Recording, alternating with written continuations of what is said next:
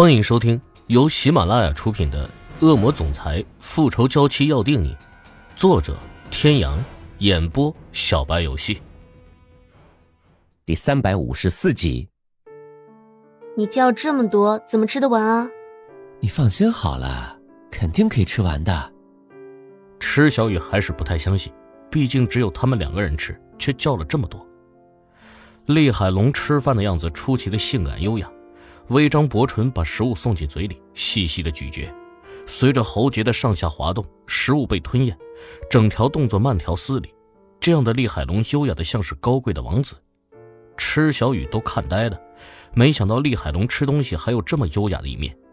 似乎是感觉到了对面的目光，厉海龙顿了顿，随后抬起头问：“怎么了？”“哼。”没什么。厉海龙无视掉池小雨不自然的表情，继续吃了起来。事实证明了，池小雨的担心都是多余的。两个人很快就解决掉了桌子上的食物，味道之绝妙让池小雨沉沦。池小雨对一切美味的食物都无法抗拒，这次也不例外。好吃吗？嗯，超好吃的。池小雨两眼放光，还意犹未尽的舔舔嘴唇。这样的池小雨就像是小白兔一样可爱极了。哼，当然好吃，你也不看看是谁介绍的。池小雨偷笑，厉海龙和欧胜天虽然是死对头，但是这股自恋劲儿谁也不差谁。欧总，安小姐，这边请。是欧天雄和安雨嫣。池小雨回头就看到欧天雄和安雨嫣。两个人随服务员走到了一个靠窗边的位置，坐了下来。早从上次和厉海龙出现在欧家的时候，池小雨就已经意识到安雨嫣的厉害，总是装纯洁、贤良、很替人着想的样子，其实内心狠毒的很呢。总是叫着于姐姐、于姐姐，其实却参与着各种栽赃陷害池小雨的活动。这两个人在一起会做什么呢？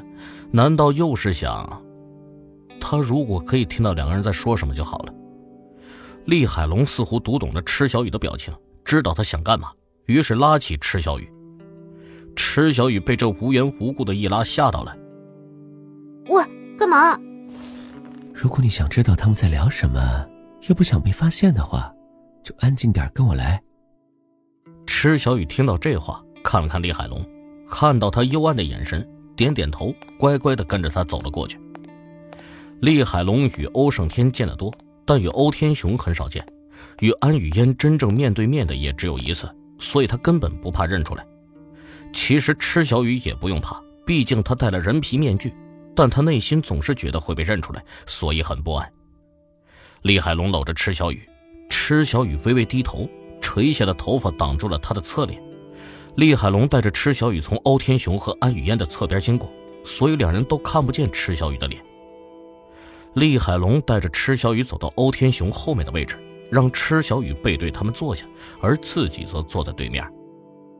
雨嫣呐，肚子里面的孩子还好吗？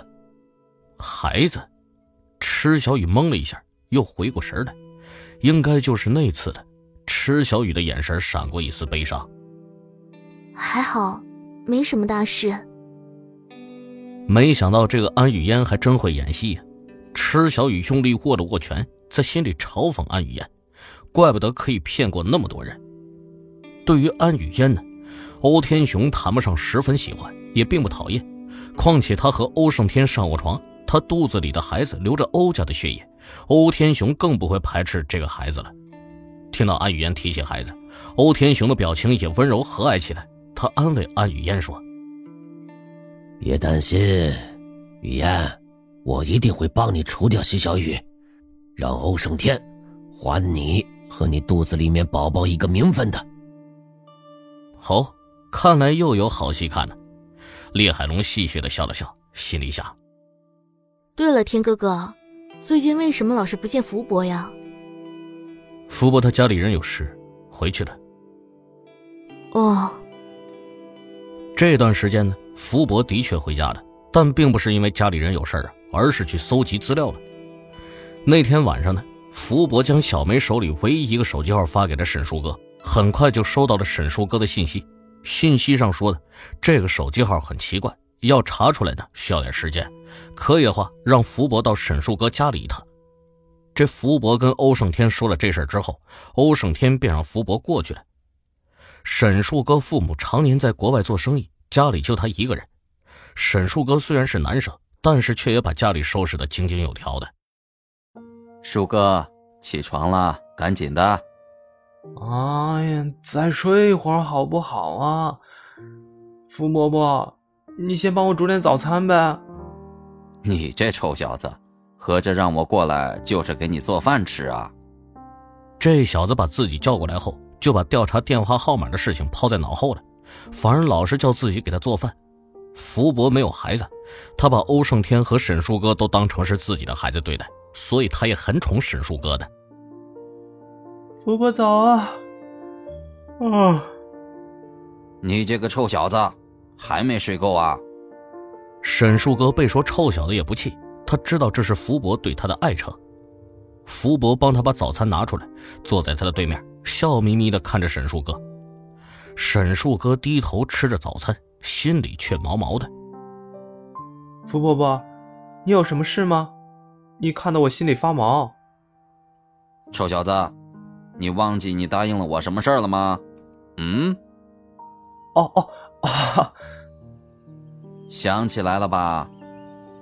沈树哥随便扒拉了几口早饭，冲上房间，把他的宝贝电脑拿了下来。我查过了，但是这个号码换地址换的很快。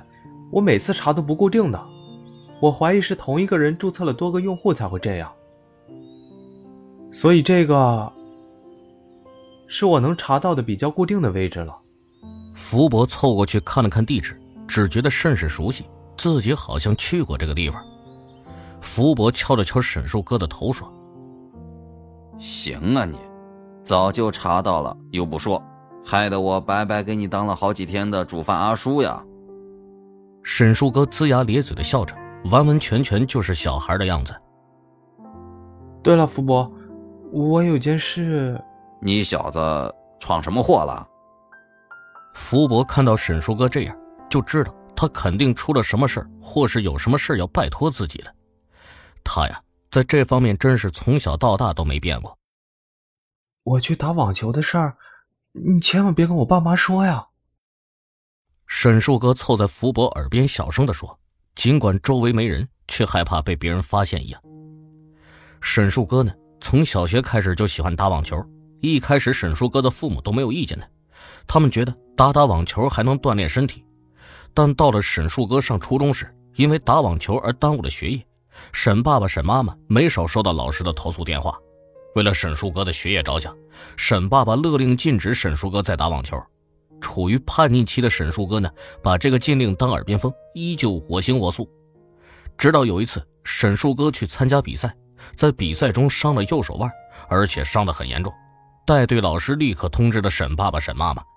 这沈爸爸呢，去到医院大发雷霆，气得脸都变铁青色了。而沈妈妈在一旁心疼的流着眼泪，对沈树哥说：“小哥，别打网球了，好吗？”各位听众朋友，本集到此结束，感谢您的收听。